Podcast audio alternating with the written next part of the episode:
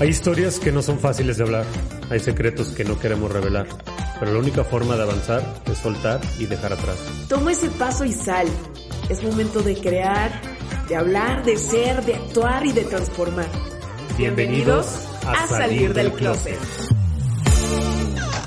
Closetero, ¿estás viviendo tu sueño o solamente estás ocupado?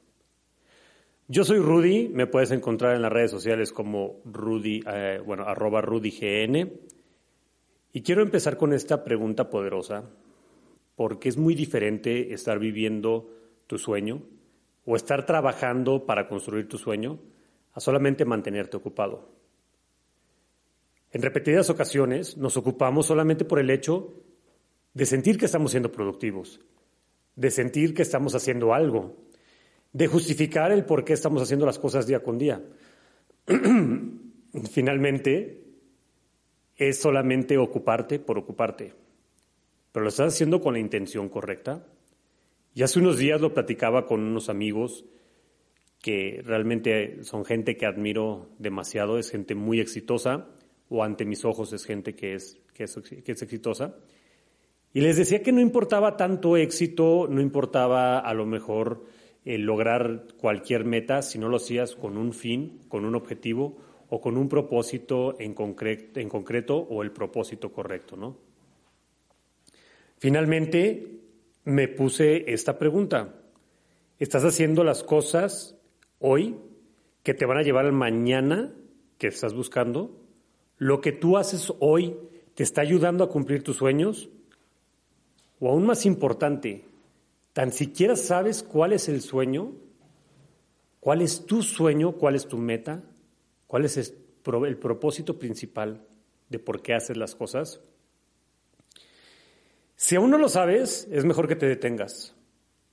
Y no estoy diciendo que renuncies a tu trabajo o que dejes a tu pareja o que avientes todo por la borda. Estoy diciendo que te replantees qué es lo que quieres. Y cuando digo detente, no es que te detengas en lo que estés haciendo en este momento, sino detén tu mente, detén tu intención de estar haciendo todo a la prisa, corriendo, cumplir, cumplir con el compromiso que ya te echaste. Y mejor te pongas a pensar qué es lo que quieres. Te lo digo personalmente, muchas veces me cuestioné esta parte y no sabía qué era lo que quería. Hoy te lo digo muy claro. Lo que quiero es poder compartir lo mucho o poco que tenga de experiencia, ayudándote a transformar tu vida de alguna u otra manera. Por eso trabajo en una empresa que se dedica a dar asesoría de entrenamiento y nutrición sobre todo que te ayuda también a cambiar la psicología que le metes al entrenamiento y a la nutrición. Estoy, en cierto modo, ayudando a transformar vidas. Por otro lado, también hay otra empresa en la que también tengo participación, que se dedica activamente a estar generando productos, suplementos que ayudan a, tener una mejor vida, desde el, la típica proteína hasta cosas tan complejas como los nutrópicos que apenas están entrando al mercado nacional y que te ayudan a tener una mayor concentración, un mejor, mejor flujo de tu cabeza, entrar más rápido en ese estado de flow y que también te ayudan a cambiar tu vida. Y por otro lado, también participo en una empresa que se dedica a surtir medicamentos y más ahora que hay tanto desabastecimiento de medicamentos, pues me dedico a estar en una empresa que ayuda a cubrir esa parte de los medicamentos que hoy en México hacen tanta falta. Tengo un propósito claro. Tengo bien claro qué es lo que estoy haciendo. Oye, ¿me encanta lo que hago? Sí. ¿Me encanta todo lo que tengo que hacer? No. Hay cosas dentro de mi trabajo que no me encantan. Hay muchas cosas que de verdad no me gustan hacerlas y cuando llega el día de hacerlas, las hago porque las tengo que hacer, porque entiendo que es parte de la responsabilidad. Sin embargo, entiendo que de esa responsabilidad que no me gusta tanto hacer, me va a llevar el día de mañana a lograr mi meta. Por ejemplo, si a mí lo que me gusta es estar grabando podcast, pero también, además de estar grabando podcast, tengo que ver que los números de la empresa estén de una manera positiva para que podamos cubrir todas las nóminas, los sueldos, los compromisos que tiene la empresa para poder generar los programas, las asesorías de nutrición, las asesorías de entrenamiento, las asesorías psicológicas para que la gente pueda seguir cambiando su vida a través de los servicios que nosotros damos. Entonces, ya no se hace tan pesado ponerme a revisar los números, ya no se hace tan pesado revisar la planeación fiscal, ya no se hace tan pesado revisar la planeación financiera. ¿Por qué? Porque está alineado a un propósito. el problema es cuando tú trabajas todo el tiempo sin saber cuál es el propósito. Entonces, cada lunes se convierte en otra vez lunes. Cada martes se convierte en otro martes. Cada miércoles se convierte en ombliguito de semana. Y así sucesivamente vas manteniéndote ocupado y hasta cierto punto te sirve estar ocupado porque dices, bueno, al menos estoy haciendo algo, estoy generando trabajo, tengo mi sueldo y, pues estás pasando la vida de alguna forma. Pero solamente te estás ocupando o realmente estás trabajando en tu sueño. Te tengo una buena noticia que también puede ser muy mala. Nadie puede durar mucho tiempo en la zona de confort te terminas aburriendo y desesperando en algún día. Ojo, puede ser una buena noticia porque en algún momento vas a tener que abrir los ojos y darte cuenta que a lo mejor no estás trabajando en tu sueño. Pero también puede ser una mala noticia porque a lo mejor ahorita te estoy abriendo los ojos y te toca cuestionártelo hoy y no va a ser tan fácil. Pero como te lo dije, nadie puede durar mucho tiempo en una zona de confort. Y desafortunadamente, el no cumplir tu sueño a veces se convierte en tu zona de confort. El no trabajar en lo que tanto has soñado a veces te convierte en tu zona de confort. ¿Y por qué no trabajamos? ¿Por qué no trabajamos en lo que hemos soñado, en lo que siempre hemos querido? ¿Por qué te da miedo fracasar? ¿Por qué te da miedo no, lograr, no lograrlo? ¿Te da miedo no cumplir tu sueño? Entonces, para no arriesgarte a fracasar, prefieres mejor no intentarlo, que es el peor de los fracasos. Lo repito, el peor de los fracasos es ni siquiera arriesgarte a intentarlo. Hace poquito tuiteé que una frase que me encantó que dice que perder es casi lo mismo que ganar. Perdón, saber perder es casi lo mismo que ganar. Y es cierto. Si sabes perder con estilo, ¿y qué es perder con estilo?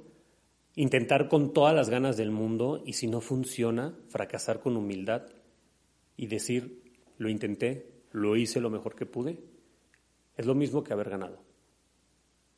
¿Por qué? Porque no te quedaste esperando, no te quedaste en tu zona de confort, no te quedaste haciendo ese trabajo que ni siquiera entendías por qué lo hacías y que tu única justificación era es que necesito el sueldo es que necesito ese dinero, si no, no puedo vivir, es que tengo que ayudar a mi familia, es que tengo que sacar adelante a mis hijos, y todas los, perdón, y todos los pretextos que te puedas imaginar.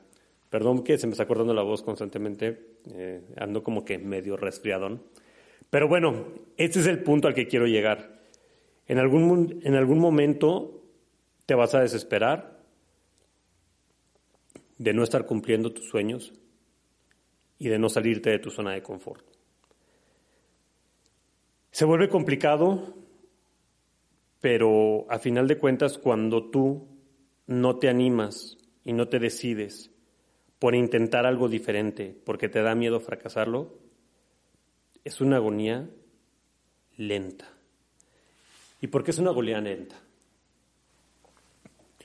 Porque si hoy me quedé con ganas de empezar con ese emprendimiento, con ese proyecto, o con mandar mi currículum a esa empresa con la que tanto deseo trabajar, o con empezar con cualquiera de las cosas que quiera, si no tiene que ser a fuerza trabajo, ¿no?